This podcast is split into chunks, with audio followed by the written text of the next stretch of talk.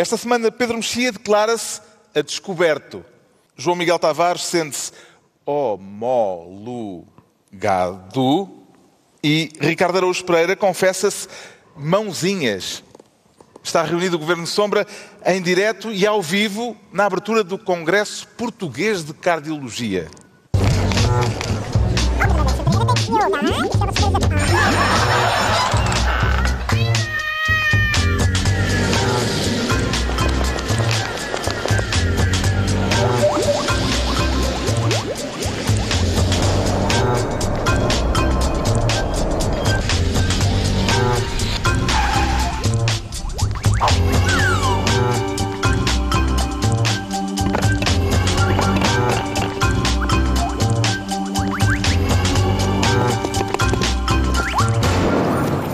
Estamos em Albufeira, no- na Herdade dos Salgados, em Albufeira, para uma reunião do Governo de Sombra muito especial. Desta vez é uma espécie de aperitivo do Congresso da Sociedade Portuguesa de Cardiologia, congresso que vai acontecer aqui nos próximos três dias. Não é caso para dizer, portanto, que teremos uma emissão imprópria para cardíacos, porque temos os melhores especialistas na sala, em caso de alguma emergência, para o que der e vier. Como é que interpreta isto de os cardiologistas virem reunir-se, agora que até já o governo nos corta no sal, na herdade dos salgados, Ricardo Araújo Pereira? Eu, oh, Carlos, eu, eu, eu percebo a sua associação. A minha é diferente porque, como eu hum, perdi algum dinheiro com um salgado, Será desses? não sei, o facto daqui serem no plural, eu, pelo simples, não tenho a carteira aqui debaixo do olho. Ah, Eu só penso em rissóis. Pois, os rissóis, eu, eu- eu percebo a, a nova perspectiva sobre os rissóis e os, e os pastéis de bacalhau, ao que parece matam. Ahm, significa que a minha avó mandou tentar matar ah, durante a minha infância toda, não é? Ah, é, é Mas os doutores, pelos vistos, apreciam. Viemos parar à herdade dos viemos salgados. aos salgados sim, eu duvido que haja um rissol sequer neste, em todo este empreendimento. Mas será uma forma de se porem à prova ou é aquela lógica dos congressos de que um dia não são dias, o que acontece nos salgados fica nos salgados? Talvez seja isso. Eu, eu, eu recebi, ah, eu no outro dia escrevi, uma, escrevi um texto, ah, quer dizer, a fazer pouco desta nova. ah, este novo- Mania? vamos dizer mania, sim, de não, no- no- nos, no- nos- nas cantinas dos hospitais não haver, não há salgados, não há nada e tal. E eu imaginei a história de um, de um senhor que traficava rissóis para dentro do hospital. Mas recebi uma carta do Ministério da Saúde, do Secretário de Estado da Saúde, muito simpática, a dizer: venha visitar-nos, mas se quiser açúcar no café, vai ter que trazer açúcar, porque nós não temos aqui. E eu pensei em responder: eu já estava à espera que não tivessem açúcar, fico surpreendido que ainda tenham café. Ah, porque tudo faz mal agora, tudo faz mal. Eu às vezes vou levar uma coisa à boca que faz bem e no momento em que eu vou comê-la, pumba, sai uma notícia a dizer que faz mal. Ah, eu lembro-me de uma altura em que o azeite fazia mal e agora é ótimo. O vinho também é bom para o coração, não é? O vinho depende das revistas não? que falam disso, sim. Há, revistas que, há notícias que dizem o vinho é ótimo, beba um copo por dia, e há outras que dizem estupidez. O álcool é péssimo, qualquer gota de álcool vai matá-lo e vai Se calhar isso vai ser sua. discutido aqui no Congresso. É possível que sim, eles têm muito para discutir. O que é que habitualmente lhe põe o coração aos saltos, eh, Pedro Mexia? Não, João Miguel Tavares. eh, A mim? isto- sim, Ah, é não, não, é não. Corações aos saltos é comigo. Eu- não, não, não vamos fazer esta pergunta a um poeta, porque é Não, redundante. Não, isso é verdade. Estás a falar de poesia. É, é- porque isto- é que o pessoal da cardiologia tem essa grande vantagem, não é? Porque tem, tem uma dimensão física, não é? Que é o coração em si. Depois tem toda uma dimensão poética que eles roubaram ao cérebro, não é? Ao longo da história da humanidade, esta coisa de, do coração ser o lugar dos sentimentos. Agora, eu devo dizer, uma das coisas que me põe o coração aos pulos é estar aqui em, em frente a todas as pessoas, mas sobretudo é também por uma frustração muito grande da minha parte, porque a minha mulher é médica, mas não é cardiologista, ela é hematologista. E eu, uma vez ou outra, já acompanhei alguns congressos. Comigo a pagar, atenção, só para, só para esclarecer, fui eu que paguei. Fui eu que paguei. Ah, mas Bah, desculpem lá, eu, nós entramos aqui e havia Não música a tanto. bombar no hall da entrada e uns senhores a dançar. Nem a hematologia não está- Nem a hematologia nunca tive nada disso. Eu tirei uma fotografia e mandei à Teresa dizer, mas que é isto? eu, eu também, eu também quero congressos destes. Isso é chamada medicina pelintra que a tua mulher faz. Pois é, pois é. é. Mas é que é mesmo, a hematologia ao pé da cardiologia, pelo que eu estou a ver, realmente, eu- é claramente enganou-se na especialidade. Carlos, eu posso aproveitar esta oportunidade para perguntar se algum dos senhores doutores costuma estar no piso zero, setor 16, perto da fila T. Ah, eu costumo precisar de um cardiologista quando estou na. Este ano, se calhar, já não é preciso. Não sei, eu, eu acredito mesmo até desde depois de já ser matematicamente impossível. Pedro Mexia, que prova de esforço é que não se importa de fazer? Bem, de certa forma, dar aqui é uma prova de esforço. Eu tenho uma, uma a tendência para despertar o interesse de várias cl- classes médicas, e nomeadamente cardiologistas, que de vez em quando encontro um e que me dizem invariavelmente ao homem, veja lá isso. E agora está uma plateia inteira, portanto é um bocadinho, um bocadinho assustador. Oh, homem, veja lá isso. Vamos então à distribuição de pastas. Desta vez, o Ricardo Araújo Pereira quer ser ministro da Avença. À luz do dia ou por baixo dos panos, como se costuma dizer, Ricardo Não tenho a certeza, porque. Não tenho a certeza. É, E é mesmo Avença ou é tensa? eu não sei exatamente o que é, mas parece-me um pouco vergonhoso. É, Quero é- falar das suspeitas da Justiça de que o antigo Ministro da Economia, Manuel Pinho, continuou a ser pago, ele já era anteriormente pago funcionário eh, do BES e continuou a ser pago por Ricardo Salgado, alegadamente, Alegadamente, no período sim. em que esteve no governo de José Sócrates. Primeira coisa a estabelecer, tudo o que a gente diz é alegadamente. Ah, Lemos nos jornais. mais, mais, a gente jantou há bocadinho. Ah, e houve a Marguinha e houve uma série de coisas. Portanto, metade do que eu digo é a Marguinha a falar. Se houver responsabilidade criminal, é aquela garrafa que tem de. Está bem? É, é essa que tem, É ela que tem que de ser julgamento. chamada a julgamento. E, portanto, não, o que se, portanto, E é capaz de aparecer depois na televisão. é possível. O, exato, sim. O, o interrogatório, a garrafa é capaz de aparecer.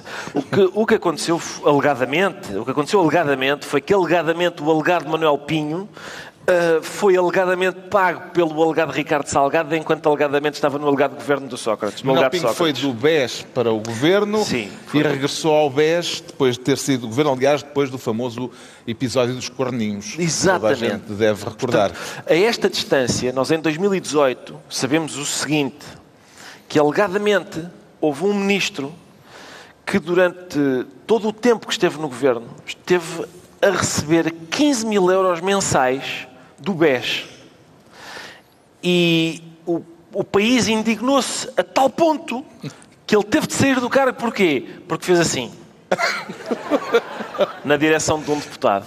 Fez uns corninhos na direção de um deputado. E é bom salientar que o Governo de Sombra fez uma emissão especial Fizemos uma edição especial para discutir a para saída essa dele. Sim. ocasião. O Nós- facto. Nós fizemos emissões especiais em eleições presidenciais e legislativas, nas eleições francesas que elegeram François Hollande e nos cornos do, do, do Manuel Pinho. Ou corninhos seja, de Manuel Pinho. Foram, as tre- foram os eventos que marcaram estes 10 anos de. E agora que se desconfia que ele esteve a receber 15 mil euros mensais, ou seja, era um, um ministro patrocinado, não é? Um ministro com o patrocínio BES. Eu proponho isso. Antigamente. Mas ele não andava com nenhuma t-shirt. Mas devia. Mas devia andava, ter. então, Andava? andava por baixo da t-shirt. Por baixo da tinha camisa, lá. não é? Sim, por baixo tinha. Por baixo da camisa tinha. Atenção, eu, os, os serviços que Manuel Pinho me prestou a mim enquanto cidadão não valiam 15 mil euros por mês. Eu não sei o que é que ele andou a fazer ao Ricardo Salgado, mas assim a olho parece-me caríssimo. Uh, 15 mil euros por mês. Ou seja, eh, 15 mil euros por mês, meio milhão eh, de euros. Meio milhão de euros. Alguém fez as contas, não fui eu. Não, mas está, a subir, atenção. Ah, já vai em Continuam 2 a- milhões, não é? Sim, continuam a ser descobertas offshore. Sim.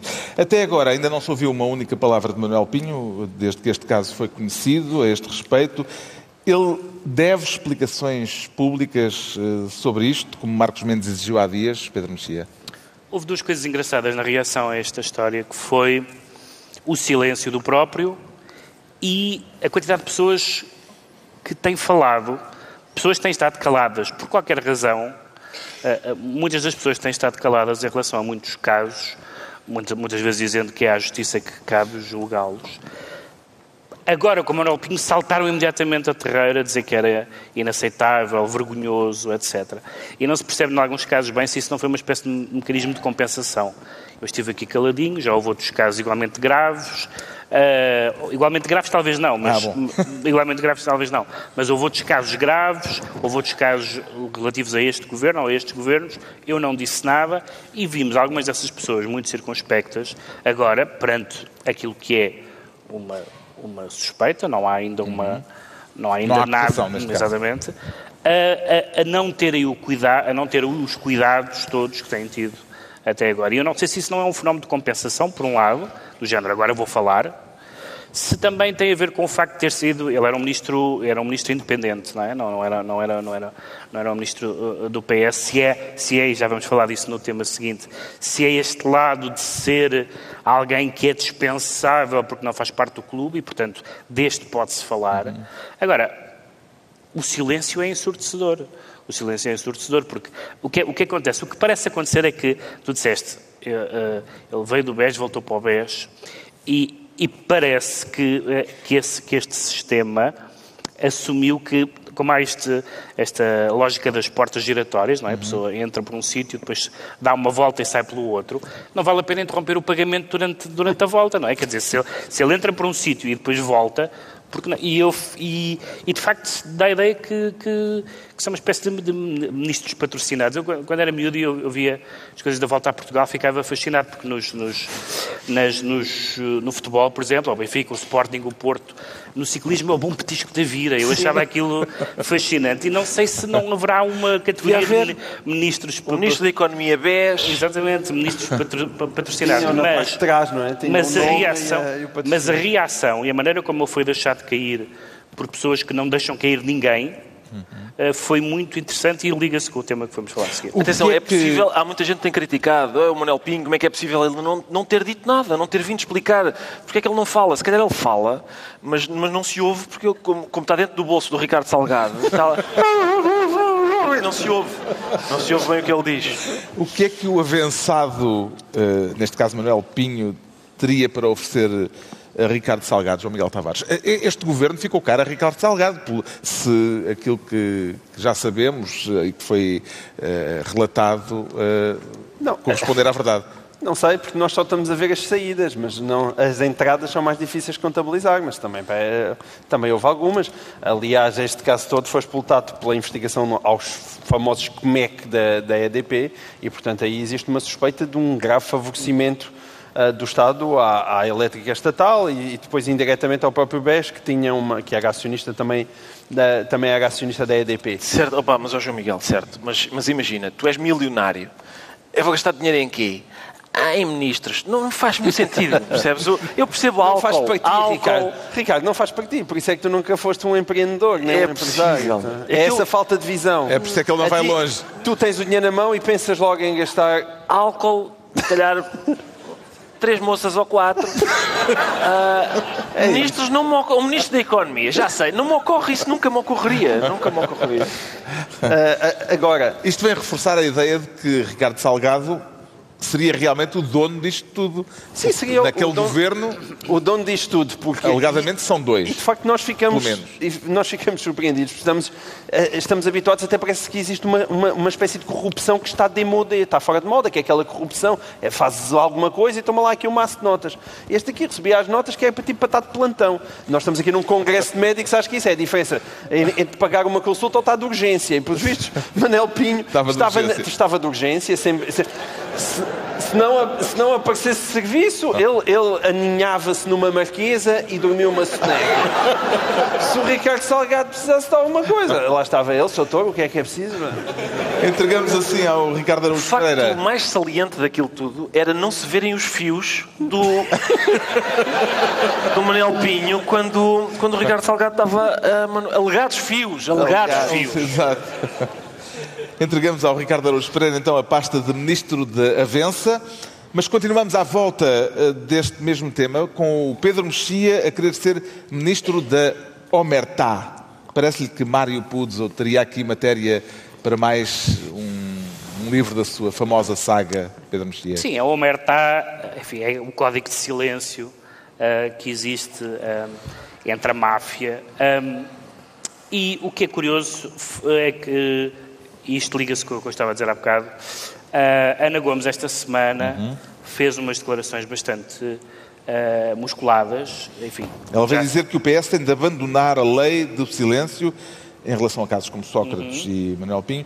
A frase da eurodeputada é esta: o PS não pode continuar a a esconder a cabeça na carapaça da tartaruga. Carapaça da tartaruga porque o tal Sim. fundo offshore chamava-se uh, Tartaruga, que também é um nome muito, muito bonito e muito apropriado, e Ana Gomes veio dizer uma coisa que muitas pessoas, incluindo alguns membros deste programa, uh, diziam que o PS nunca fala. O PS nunca fala, como o PST nunca fala, como os partidos, nomeadamente os de, os de vocação de poder e os que estão habitualmente no poder, não falam porque é uma das lógicas é uma das lógicas que preside não só a grupos, a associações duvidosas, como também a partidos políticos. É, não se fala porque são os nossos. E, e tem havido, em alguns momentos, tentativas de justificar o injustificável, não, em vários partidos, neste caso está, está na bala alguns ex-ministros ex uh, e ex-dirigentes do PS, e Ana Gomes diz, uma coisa, diz duas coisas curiosas. Primeiro, fala, fala duas coisas ao mesmo tempo e que são de natureza diferente, que é o enriquecimento pessoal e os projetos pessoais de poder. Portanto, ela, ela, diagnostica isso no seu próprio partido, com, com, a, sua, com a sua maneira bastante uh, direta de falar, que todos, que todos conhecemos. Uh, e também porque está de saída do Parlamento Europeu e, portanto, pode dizer pode o que lhe apetece, não, não, não, não, não pagam um, um, preço. Ah, ela sempre disse lá isso, faça, faça Sim, mas, mas, tá bem, mas é, sempre foi bastante desbocada. Foi, mas noutros, para o bem e para o mal, mas neste caso para o bem. Mas noutros assuntos, mas noutros assuntos. Neste, desta forma, uh, como, como, ela, como ela o disse, uh, uh, é novo. E depois, e essa é a parte mais interessante... ela já tinha dito em relação a José Sócrates já tinha, que o PS já tinha. tinha claro que, que sim. se demarcar Mas ela, ela o que diz aqui é uma coisa bastante mais... bastante mais mais importante, mais problemática e mais importante, que é, no fundo, é julgar toda Sim. uma ela, rede de relações. Ela diz que, que uh, o, Congresso, próximo Congresso do PS justamente. será uma boa oportunidade para escalpelizar como o partido Sim. se prestou a ser instrumento de corruptos e criminosos. Acredita que isso acontecerá? Que no Congresso do PS vai Carlos, haver essa César veio, escalpelização? Carlos César, que veio criticar, por exemplo, é estas notícias sobre Manuel Pinto, não as notícias, mas o facto em si, veio dizer que isto são dois ou três casos no meio de milhares de pessoas. Uhum. Só que são dois ou três casos uh, de ministros, são dois ou três casos de dirigentes importantes, alguns, alguns, mesmo que alguns sejam independentes, mas, mas, mas de governos PS, como temos muitos casos conhecidos, alguns julgados e alguns já condenados de, de, de, de dirigentes do PSD, de autarcas, de, de, ambos os partidos e de outros também. Uh, o, o, que, o que ela diz é um bocadinho mais do que o que António Costa fez. O António Costa fez uma coisa brilhante, que foi aquele SMS no Congresso do PS, dizendo ninguém fala disto, ninguém fala do caso Sócrates, e ninguém falou. E foi incrível.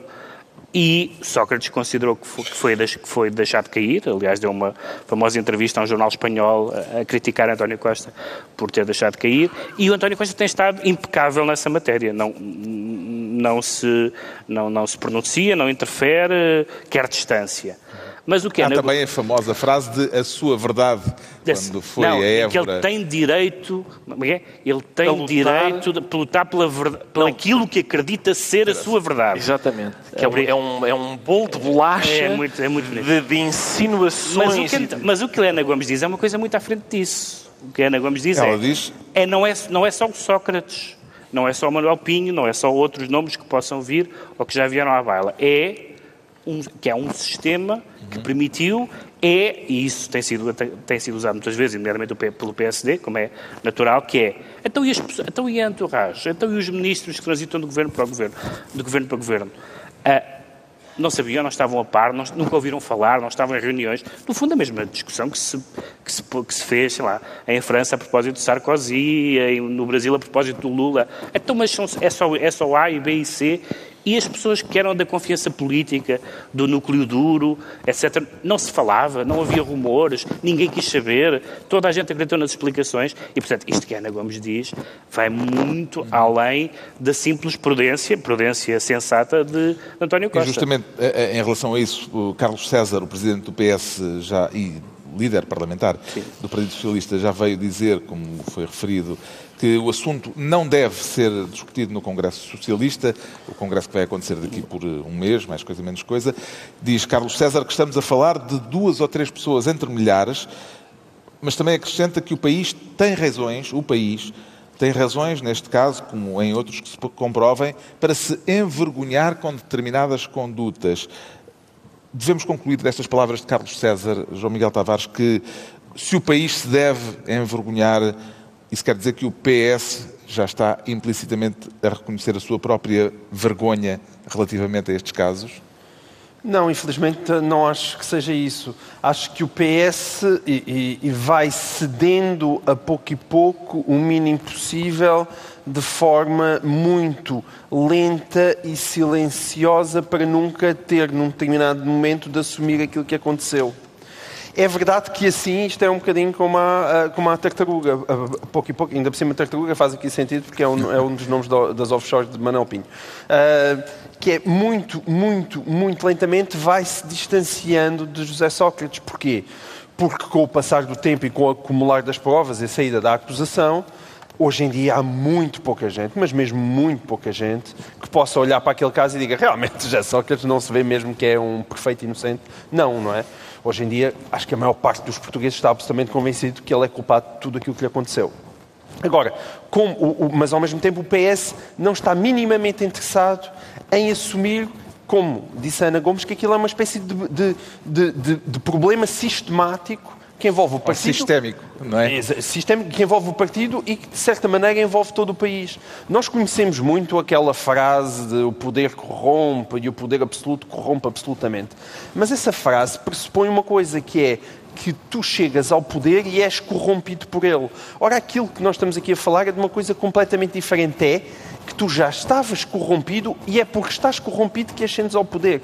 Esse é o lado mais profundamente assustador disto tudo. É nós muitas vezes olharmos, sei lá, para o Conselho de Administração do BES ou para o Conselho de Administração da PT e nós olhamos para aquelas pessoas e dizemos ah, aquelas pessoas chegaram lá e depois deslumbraram-se e corromperam-se. Não, o, o mais problemático não é isso, é nós pensarmos que se essas pessoas não fossem corruptas, nem sequer tinham chegado àqueles lugares porque não lhes tinham deixado. E é esse problema sistémico e profundo que abala a, a, a democracia portuguesa e que atingiu o seu zénite no consulado, a meu ver, é? no consulado de José Sócrates. O caso do Manuel Pinho é muito importante por causa disso, porque não é possível a partir do momento que já existe Sócrates e que, e que existe Manuel Pinho, simplesmente dizer que, é que havia ali um senhor com especiais talentos para a camuflagem, para a manipulação e para a aldrabice, chamado José Sócrates, e ao lado dele toda a gente andava profundamente enganada. Ninguém fazia a menor ideia de quem é que ele era. Ah, não. Agora, pelo menos, já vem Manuel Pinho, já é mais um. E para mim, muito sinceramente, embora eu acho que António Costa seja uma pessoa impoluta e tenha estado impecável neste processo, como disse o, o Pedro Mexia, mas é um impecável, pressupondo nós que é impecável estar calado e não dizer nada. E eu hoje em dia acho que nós estamos a chegar a um ponto em que o próprio silêncio não é propriamente suficiente. E uma das maiores provas, para mim, a minha convicção de que António Costa uh, já sabia ou desconfiava que José Sócrates não era propriamente uma pessoa de bem, é exatamente aquele SMS. Aquele SMS que sai à velocidade da dia luz. no dia seguinte a José Sócrates ser preso, só é possível se aquela, aquela, aquela entourage, aquela direção do Partido Socialista tivesse convencida que, António, que, que Sócrates provavelmente um dia, se calhar aquilo lhe aconteceria. Basta comparar, por exemplo, as diferenças com o caso Casa Pia. Basta ver como é que o PS reagiu no caso Casa Pia, em que foi super protetor em relação ao Paulo Pedroso, em relação ao Ferro Rodrigues, porque foi uma coisa completamente inesperada e eles protegeram os seus camaradas, os seus colegas que acreditavam que estavam profundamente inocentes. No caso de Sócrates não foi isso que se passou e acho que não foi por acaso. Os socialistas terão margem de manobra política, Ricardo Araújo Pereira, para se manterem em silêncio sobre um caso que os, que os põe em causa ao mais alto nível, ficarem em silêncio até daqui a 10 anos, que é se calhar quando uh, uma, uma, eventual sentença transitará em julgado. Se calhar uma primeira, uma primeira sentença, depois aguardaremos o recurso. Exato. Sim, eu, eu, espero que. Mas haverá margem de manobra política para. Talvez não sei. Eu, manter está. o silêncio? Eu, a minha esperança é que quando eu é que os meus netos possam ir ao lar onde eu estiver dizer o que é que aconteceu ao caso do Sócrates, que eles me possam ir informar. Uh, eu acho que não há grande margem de manobra agora no PS, porque Ana Gomes um, não deixa. Ana Gomes é um problema. Eles, ele, o que ele, no PS eles devem ter perguntado: epá, qual é o cargo assim mais longínquo para onde a gente pode mandar a Ana Gomes? E pensaram, pá, se calhar isto no Parlamento Europeu ela, ela pois, grita para lá, mas ninguém a ouve. Mas ela arranjou maneira de dizer: olha, olha, PS, isto não pode ser. Em princípio, eles estão a estudar, vê lá aí, se a Embaixada de Pequim está livre, ou se o Guterres não precisa de alguém lá nas Nações Unidas, ou assim. Eu duvido muito que a Ana Gomes, eles, eles vão de arranjar maneira de, de mandar mais, mais para longe, ainda, sim.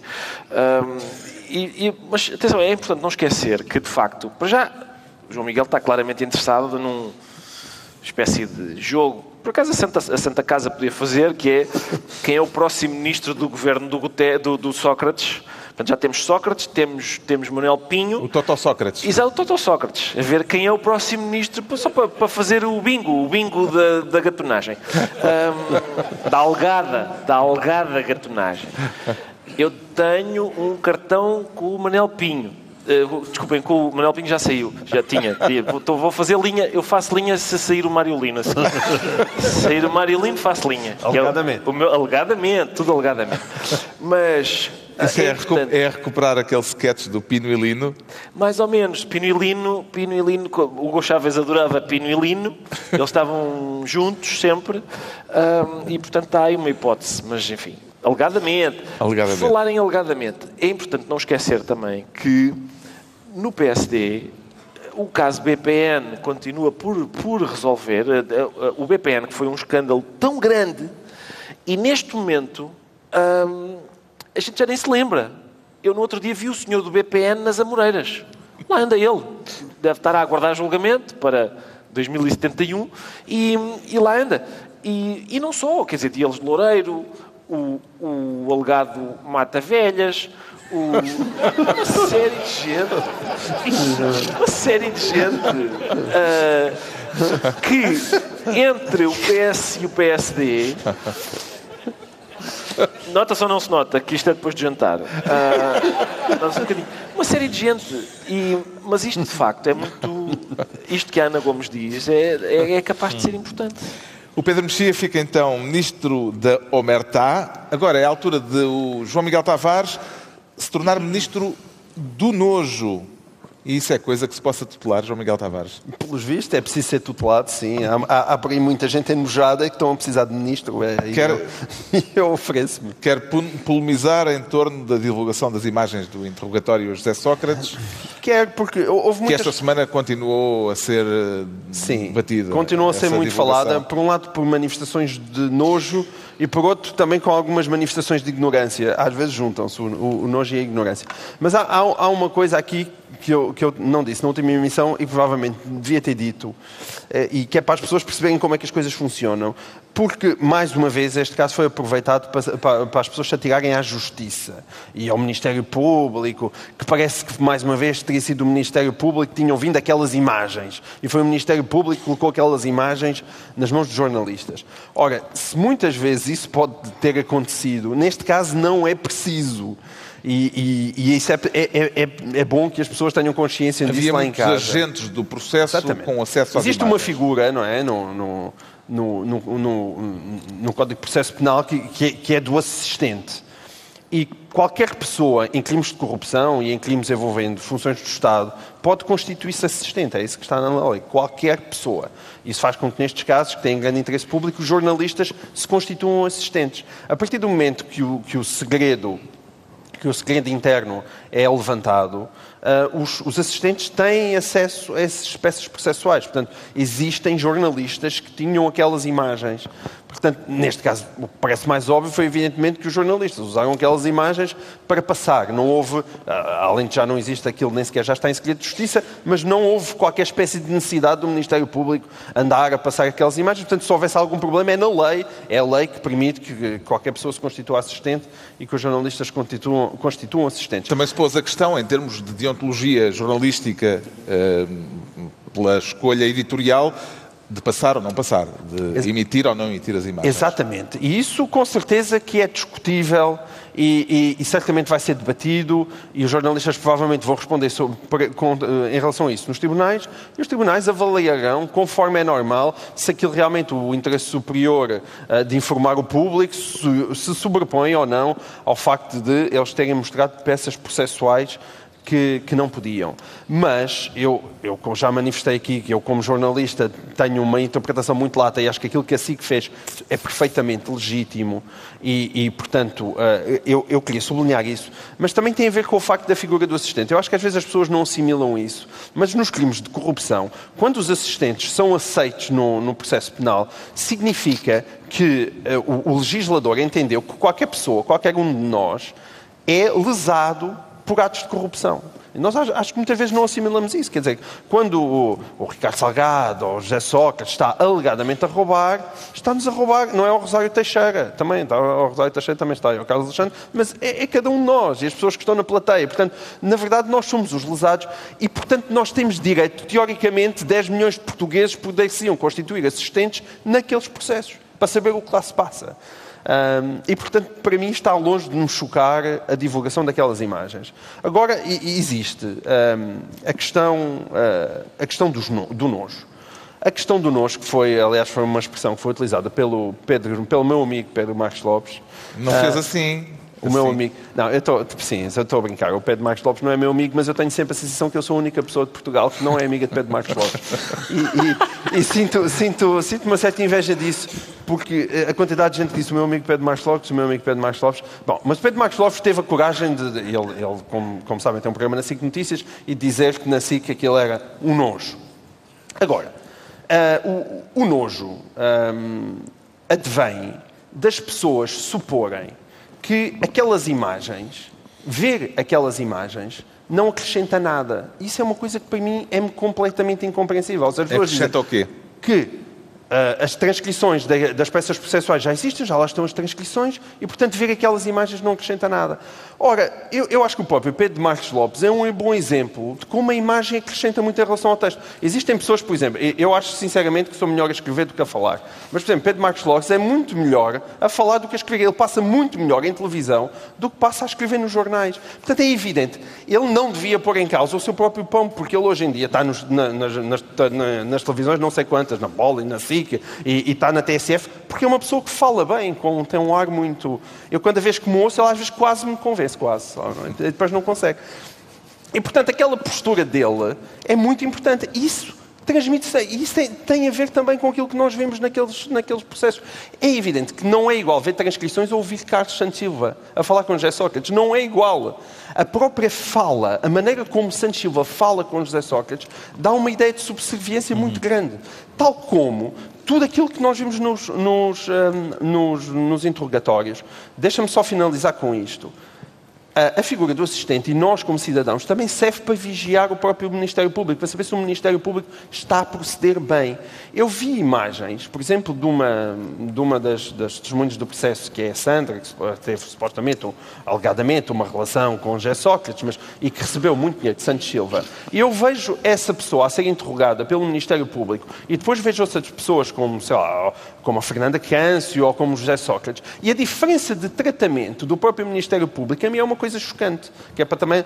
Nesse caso é chocante lado, acho, acho, que o Ministério Público não agiu bem. Está ali com uma atitude super não é só, subserviente. Não é só o Ministério Público, também visto uma juíza a tratar eh, professor Carrilho e Bárbara. Exatamente, é? exatamente. Mas neste caso específico, eu ver o Ministério Público ali tão mansinho com algumas pessoas e depois como era aquela, aquela Sandra, que ninguém conhecia de lado nenhum, a, a, a interrogá-la assim, à bruta mesmo. E essa diferença de tratamento também é uma coisa que, que existe para ser discutida no espaço público. É, ou seja, funciona para os dois lados. Portanto, é evidente que acrescenta vemos aquelas imagens. Pode-se discutir ou não são ou não legítimas, agora, dizer que elas não acrescentam, acho ridículo. Se tivesse uma decisão, um papel de decisão editorial num caso como este, ponderados todos os fatores, uhum. nomeadamente os argumentos que o João Miguel Tavares trouxe aqui, tornava públicas as imagens dos interrogatórios eh, deste processo, eh, Pedro Mexia? Como eu já disse semana passada, se a decisão fosse minha, não tornava públicos.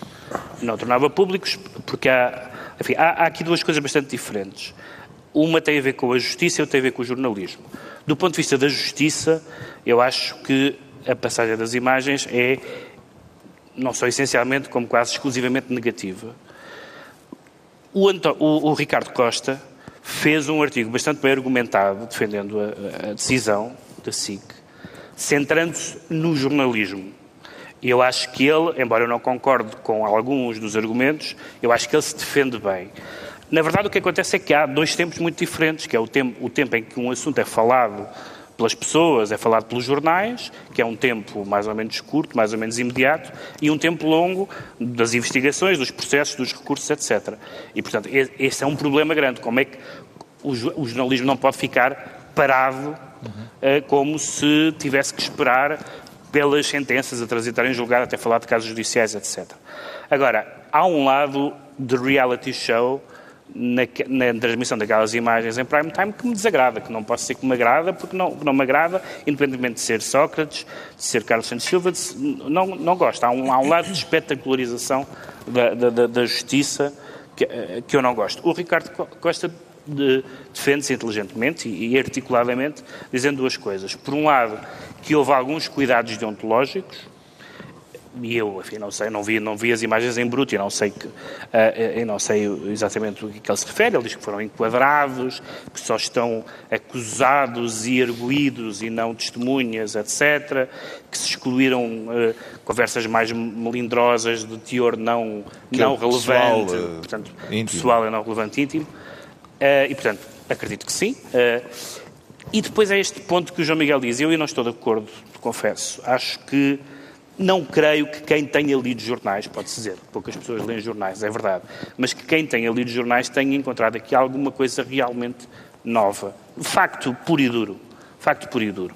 Evidentemente que ver pessoas uh, embaraçadas ou gaguejantes ou irritadas ou não sei o que mais uh, nos, nos, faz tirar conclusões, como tiramos do dia a dia. Uhum nos faz tirar conclusões como teremos no dia a dia. Mas em termos de, de, de, informação pura e dura, eu acho que não trouxe nada. E, portanto, para mim, o ganho que pode ter havido informativo não compensa o prejuízo que é estarmos a ver peças processuais, imagens de peças processuais, à hora, do, à hora de jantar, como se fosse um espetáculo. E isso, de facto, desagrada-me. Só dizer como eu acho autocontraditório este argumento do Pedro Mexia, que é nós ficamos chocados, muita gente fica chocada por ver aquelas imagens.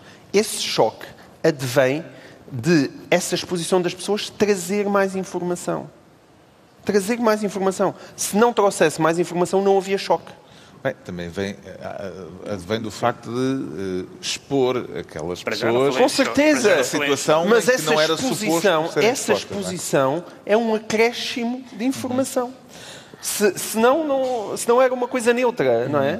Era neutra. Não. Portanto, evidentemente que as coisas dão para os dois lados. Eu percebo que aquilo, as pessoas sejam expostas. Agora, essa exposição traz informação. Essa, essas, essas reações, por exemplo, a linguagem corporal, etc., terá certamente muito interesse para formar a, a convicção do juiz em tribunal.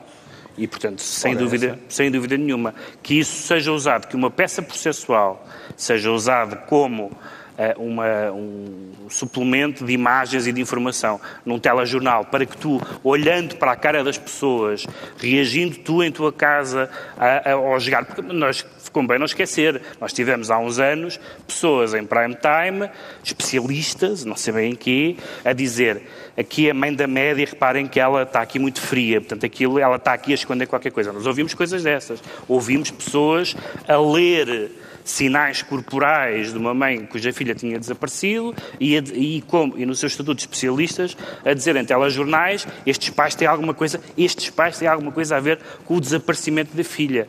Se isso não é chocante, não sei o que é que é chocante. Parece-lhe, Ricardo Araújo Pereira, relevante a diferença de critérios entre a SIC e a CMTV na transmissão das imagens do processo? Sim, parece-me relevante porque, porque, porque há uma diferença. A SIC, a SIC só mostrou. Uh, arguídos e acusados. Arguídos e acusados e a CMTV mostrou toda a gente, não é? Tudo. Uh, uh, mas, e mas.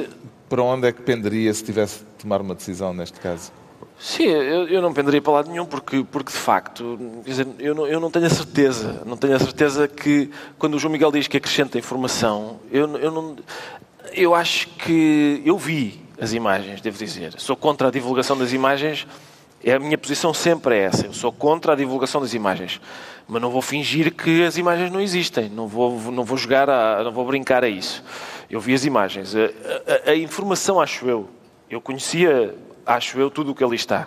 A única coisa que eu desconhecia é que é possível gritar com uh, juízes que estão a interrogar-nos e não nos acontecer nada. Sim. Uh, exatamente. E não, é, ser, e não ser posto na ordem. É a única informação que eu não tinha. Uhum. É que é possível chegar lá. Vês e pode ser útil, porque assim, para a próxima vez que fores pagar com os costados à justiça, já podes para a próxima também. vez, como se, eu, como se eu fosse todas as um semanas. A próxima vez que o Zezé Camarinha te processar, ah, certo. Já podes ir lá fazer não, isso. Não, não, os, os, senhores juízes sempre trataram muito bem e vice-versa. Mas eh, eu acho que o problema de algumas pessoas que gritam nojo é que andam a gritar nojo. É como o rapaz que grita lobo. É que há pessoas que andam a gritar nojo desde as notícias. Portanto, há uns anos saíram notícias a dizer que se calhar o engenheiro José Sócrates vivia um pouco acima das suas possibilidades. E agora E eles disseram, isto é um nojo, estas notícias são um nojo. E depois saíram umas transcrições. Ui, estas transcrições são um nojo. Uma quebra do segredo de justiça. E depois apareceram umas escutas. Estas escutas são um nojo. E agora as imagens são um nojo. É natural, seja um, quando a gente filma a pocilga, é um nojo. É um nojo. Um, e, mas, quer dizer, o nojo principal qual é? É de quem filma a pocilga ou é de quem está na pocilga a chafurdar bem? Às vezes a sensação que dá é que as pessoas têm o palato muito apurado para determinado nojo e não lhes sabe nada o nojo principal de tudo isto.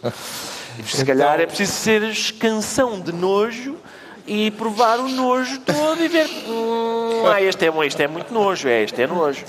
O João Miguel Tavares fica então ministro do nojo.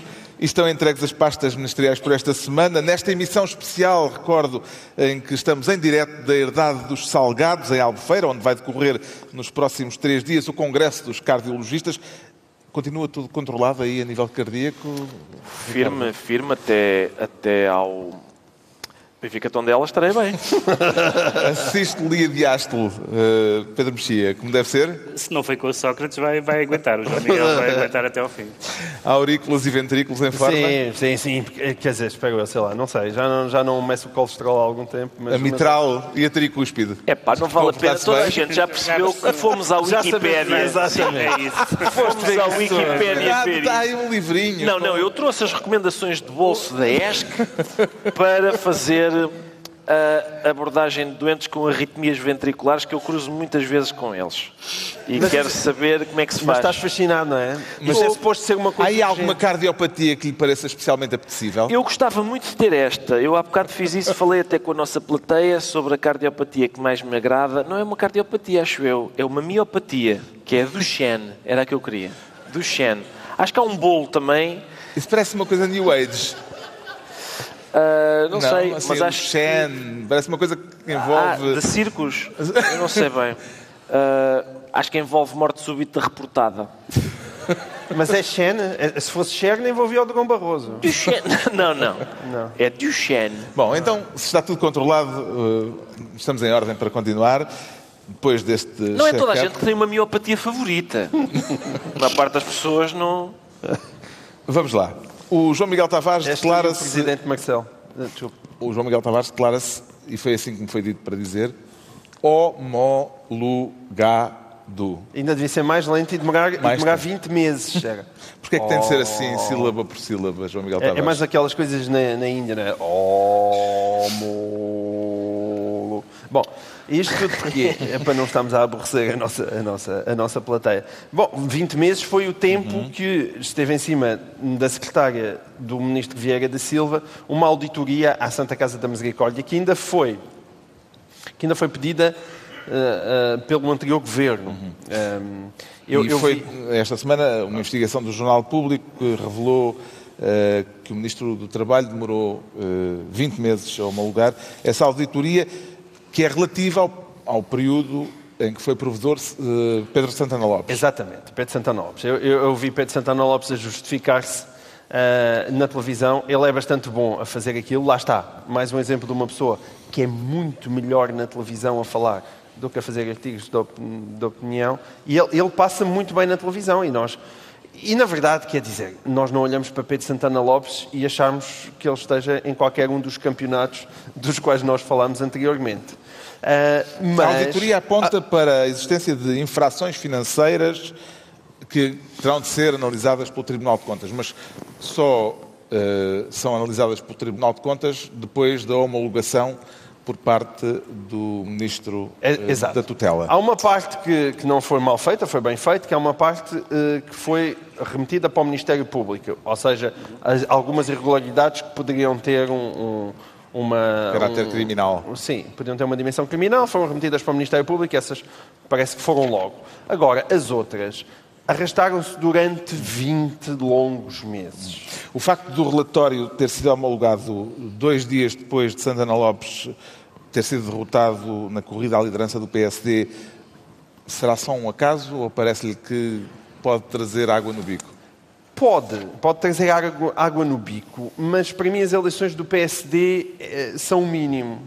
A questão aqui é, mais uma vez, bater no Monte Pio eu não me sinto confortável, e o Governo também não se via sentir confortável, em que existisse um provedor da Santa Casa que tinha tanta vontade de meter dinheiro no Monte Pio como eu, e que, sob o qual pendesse uma espécie de relatório que ainda não tinha sido mostrado ao público, embora tenham saído algumas notícias sobre ele, mas não tinham sido noticiados ao público, enquanto o Governo, embora dissesse que não, andava a empurrar a Santa Casa para entrar com dinheiro no Monte Pio. Portanto, é evidente que para aquilo que é o público, isso pode ser entendido como uma espécie de forma de chantagem.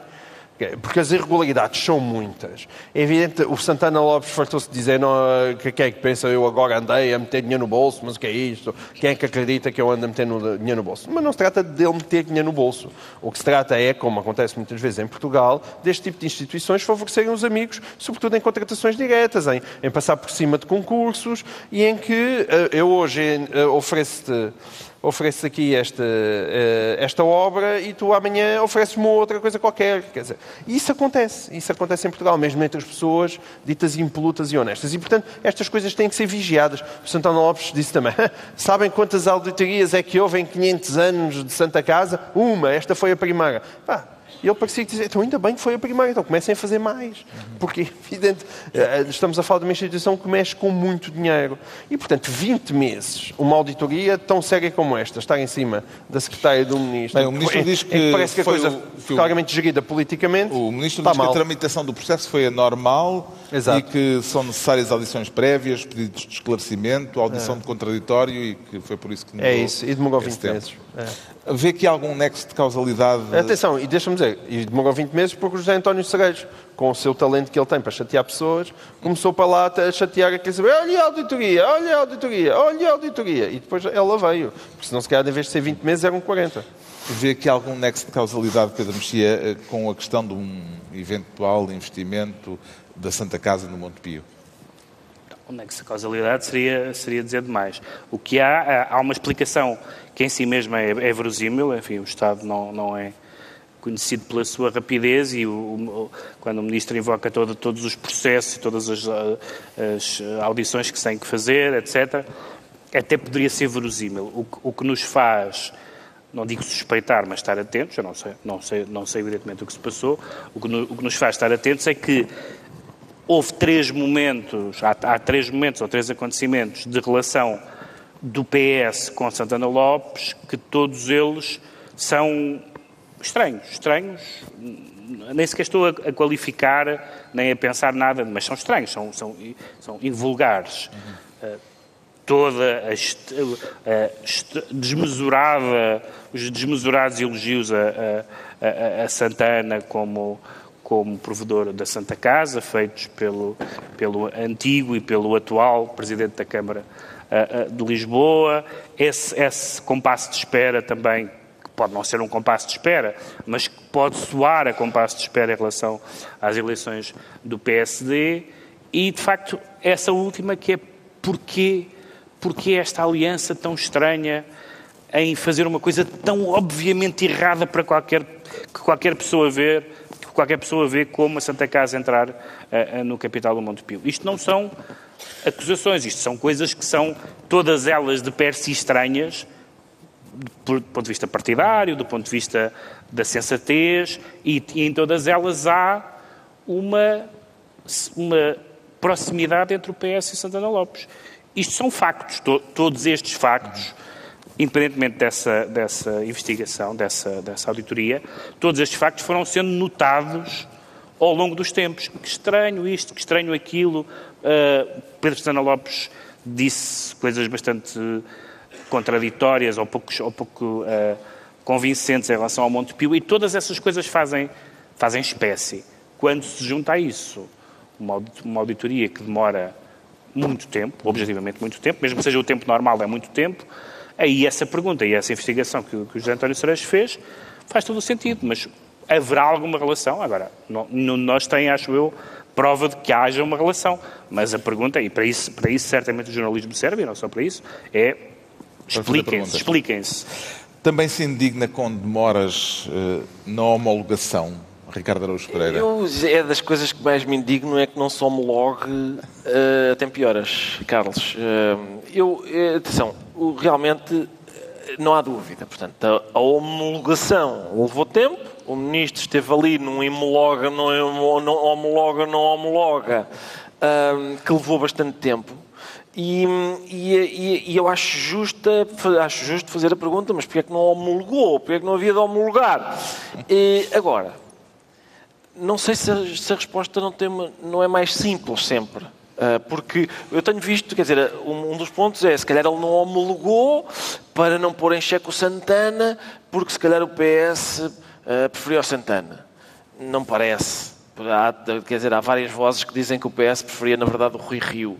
Mas se calhar não homologou porque, etc. Eu, que qualquer deles era bom para o PS. Tal, é possível. Mas. Uh, eu acho que a, a, razão pela qual isto levou 20 meses a homologar, em princípio, é porque isto é Portugal.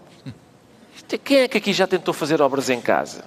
Quem é que já tentou pedir à Câmara uma, uma licença, sei lá, para fechar a marquise ou coisa É pá, então já está homologado. Não, não, então só passaram três semanas. Contacte-nos daqui isso, a 20 meses. Isso é tanto assim que há pessoas que, morando no Conselho de Oeiras e participando em programas de comentário, nunca falam de Isaltino Moraes. Com certeza!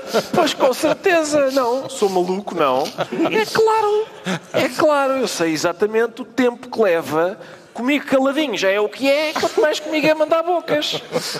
Está esclarecido porque é que o João Miguel Tavares diz sentir-se homologado. Vou fazer isto muito depressa, que é para passar mais rapidamente. Quanto ao Pedro Mexia, declara-se a descoberta. É por ser fim do mês, Pedro Mexia? Não, não tinha pensado nessa. Não tem a ver com, a, com, as, com esta polémica sobre o Museu das Descobertas, que é um museu que. um futuro museu possível, provável.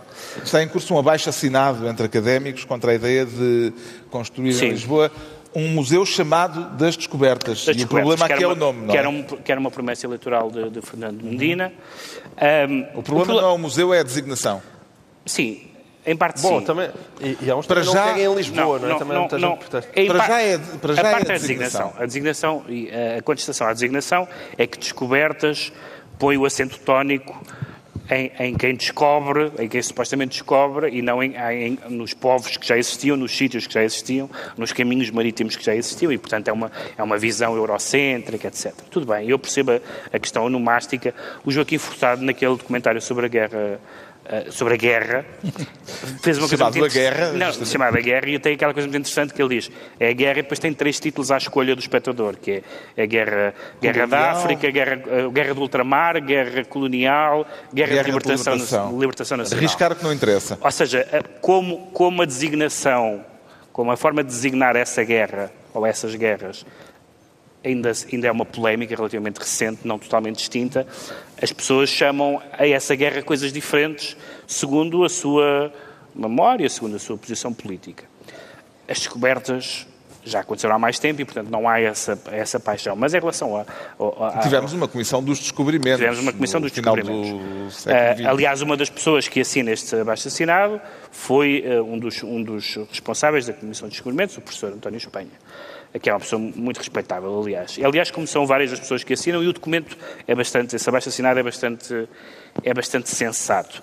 Que, há, há, duas coisas ali que se dizem. Uma tem a ver com a designação, eh, que, é, que é a designação de descobertas, portanto, é uma designação limitativa, eurocêntrica, e que, e que embora, embora não, não, seja dito isso no abaixo assinado, uma expressão mais neutra como expansão, por exemplo, uhum. eliminaria essa visão eurocêntrica e, portanto, seria um nome mais mais pacífico. Também se pode fazer uma espécie de museu com várias portas, não é? Como na série do Joaquim Furtado, quem quiser vai ao Museu das Descobertas, quem quiser entra, entra pela porta da expansão.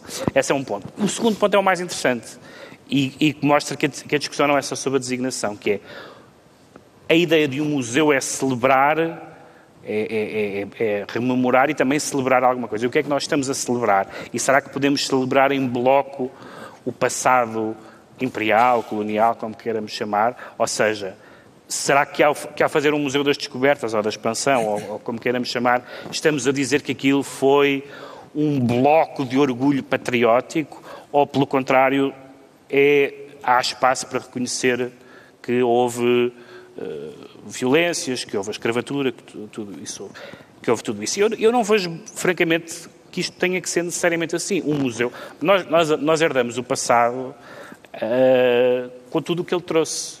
Com tudo o que ele trouxe. E, portanto, uh, o museu também tem uma dimensão crítica. Evidentemente não se pode falar das coisas uh, gloriosas e da, e, das, e, da, e da gesta e da aventura e da, e da ciência e tudo mais, e não falar disso, e não falar, e não falar dos escravos, e não falar da, da, da, da avareza. Aliás, as pessoas que escreveram sobre os descobrimentos, começando pelo, pelos escritores portugueses, desde o Sábio Miranda ao Camões, etc., escreveram logo sobre isso em direto, digamos assim. Uh, e, portanto, eu, eu, eu acho que o museu não é uma celebração patriótica acéfala, mas, de facto, se nós perguntarmos a um estrangeiro o que é que Portugal fez na sua história, é capaz de ter sido isso. Sim. E isso foi um período de, de, algum, de, poucos, de poucos séculos, onde houve à luz dos nossos valores uh, de hoje, alguns comportamentos e algumas práticas inaceitáveis. Mas não é por isso que se vai uh, deixar de mostrar o que aconteceu em, Portugal e, e, e, com Portugal no mundo nessa fase, como se faz no museu, criticamente, mostrando tudo, falando de tudo, e acho que é uma espécie de tabu, é como se, é como se falar dos, uma pessoa que fala dos descobrimentos é um, é um colonialista, não faz sentido nenhum. Foi um período histórico que se deve discutir e que se deve dar asa a todas as vozes possíveis. Por que é que não se há de chamar eh, ao museu Museu da Expansão Portuguesa, em vez de, Sim, da designação Museu das Descobertas, Sim, eu, eu, sendo mais uma designação menos controversa e mais sim. inclusiva, Ricardo eu, eu, pensei que isso historiograficamente estava estabelecido, quer dizer, eu, a, a última, eu tenho uma história de lá do, do, desse período Uh, recente e ela chama-se História da Expansão Portuguesa. Eu pensei, eu pensei que isso que já não se chama História dos Descobrimentos e tal. Eu pensei, nessa medida, eu acho estranho que o, que o comunicado, o comunicado, que esse abaixo assinado diga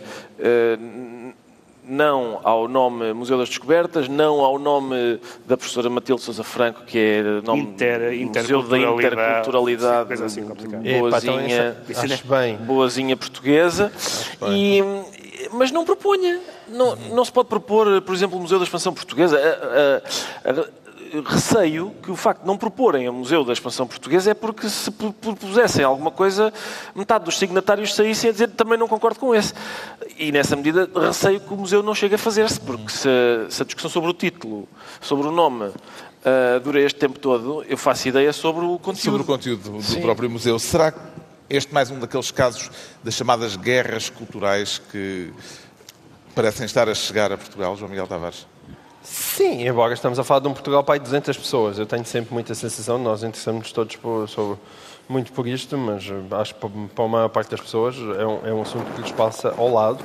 E é verdade que, apesar de tudo, a palavra descobrimentos tem um, um poder maior uh, do que expansão. Digamos que sim, que está mais divulgada, tanto cá em Portugal como lá fora. Agora, não, não, me, não me choca nada uh, que seja utilizada a expansão como nome choca-me sim uh, aquela, este velho tique que se está a se instalar uma espécie que é esta culpa eterna do homem branco. Isso é uma coisa que me aborrece à brava. Eh, eu não, eu não quero estar a, a, aprender história como ainda aprendi na minha escola. Eu, eu fiquei quase chocado quando, quando descobri que, afinal, os portugueses na Primeira Guerra Mundial tinham feito muito má figura em França e que aquilo tinha sido uma desgraça, porque eu ainda aprendi que realmente nós perdemos um bocadinho, aquela batalha foi chata, mas nós fomos uns heróis espantosos e tivemos o soldado de milhares, que depois se chama milhões, e, eu era, e, eu, e nós aprendíamos ainda a história com base num, num senhor que andou lá com uma metralhadora e que despachou uns alemães, esquecendo daquilo que tinha sido o cataclismo da presença portuguesa na, na Primeira Guerra Mundial. E isso é triste, ninguém quer ter esse olhar parolo sobre a história, sobre a história portuguesa. Agora, também não queremos é, de repente, sermos empurrados para, para, para o armazém do fundo da história, muito envergonhadinhos, porque a escravatura também veio atrás de nós e que, ai meu Deus, fizemos tanto mal ao mundo.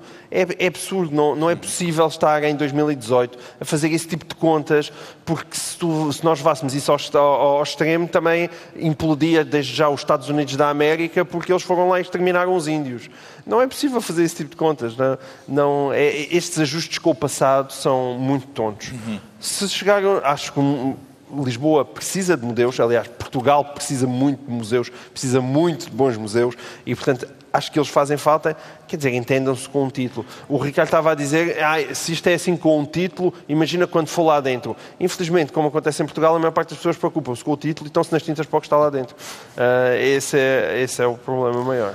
Está na altura dos decretos, temos que dar um saltinho já para os decretos, com o Pedro Mexia a decretar representantes representantes. As pessoas acham que os jornais têm que ter, eh, entre os seus colunistas, representantes, em Portugal é dos partidos, Uh, ou então das, das, opiniões políticas, e tem havido uma discussão, acham e não acham mal, pelo menos em relação às opiniões políticas, tem havido uma discussão muito interessante nos jornais dos Estados Unidos, porque um, ehm, o, o, Bernie Sanders esteve quase a ganhar as primárias democratas, o Trump ganhou as primárias republicanas, e, no entanto, não há praticamente pessoas da ala esquerda do Partido Democrata ou pessoas da ala, me lhe chama à direita, uhum. ou lunática, uh, do Partido Republicano a escrever nos jornais.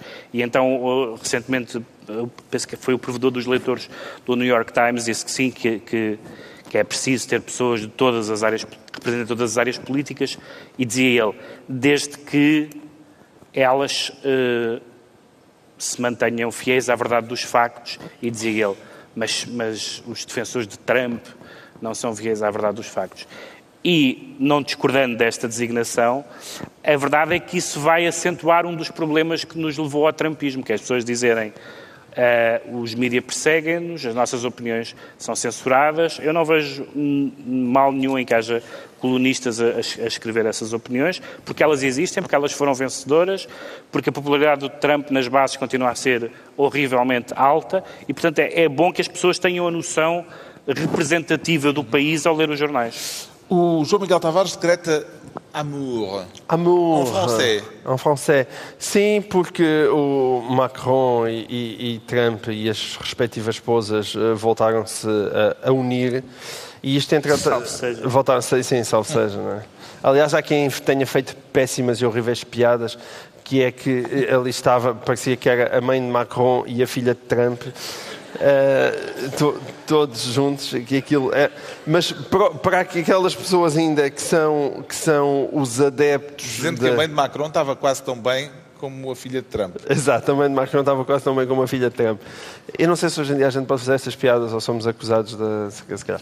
Não há problema. Não foi, a piada não é minha, estou só a reproduzir. Pronto, ok. Uh, mas, mas ainda no campeonato com uma linguagem eh, não verbal é extremamente importante. Embora Macron e Trump queiram simular uma espécie de clima e de convivência muito saudável, feliz e sã, a verdade é que claramente Donald Trump entreteve-se a vingar-se do último encontro em que levou um bacalhau à maneira de Macron e que não estava à espera e ficou um bocadinho por baixo. E agora ele andou o tempo todo a, sacudir-lhe uma caspa que parece que Macron nem sequer tinha em cima do, em cima dos ombros só para o embaraçar. E depois de repente houve lá uma parte em que ele o agarrou pela mão, quase como se fosse uma criancinha. E portanto foi, é bom ver como o, o líder do grande, do grande primeiro mundo e do grande país... nível. Da política ao mais alto nível, andam aí entretidos em pequenas brincadeiras de criança. É um estadista. O Ricardo Araújo Pereira decreta uma coisa qualquer que eu não consigo dizer. Eu, é, eu também é não, estrangeiro, não é? É estrangeiro, é, é Pyongyang, Pyongyang, Pyongyang, que é, como se diz, paz em coreano. Eu fui ver, isto não é uma coisa à balda, eu fui ver ao Google Translate e, hum, e diz de facto Pyongyang, só que eu já não me lembro como é que se diz. E porquê? Porque o, o senhor da Coreia do Norte e o senhor da Coreia do Sul uh, fizeram lá uma cimeira e, e, prometeram paz uns aos outros, e por isso eu estou preocupado com a memória de curto prazo do, do gorducho da, da Coreia do Norte, porque ainda há dois meses eu me lembro de o ver lá sentado numa secretária num descampado a dizer: Deixa lá ver outro foguete agora, manda lá outro foguete. E este terminar o mundo, não é? Sim, queria arrebentar com tudo e não sei o quê, e os Estados Unidos iam ver e tal. E passar dois meses, não, paz, paz, com certeza, isto é uma estupidez. Mas isso é uma questão para pôr ao Congresso dos Neurologistas, Ah. não ao dos Logo cardiologistas. azar estamos neste. E está concluída mais uma reunião semanal, desta vez uma emissão especial eh, no Algarve, na- com uma plateia de cardiologistas eméritos. Bom congresso, senhores doutores. Nós voltamos ao estúdio daqui por uma semana, no horário habitual, para o novo Governo de Sombra. Ricardo Araújo Pereira, Pedro Mexia e João Miguel Tavares. Muito obrigado a todos. Obrigado.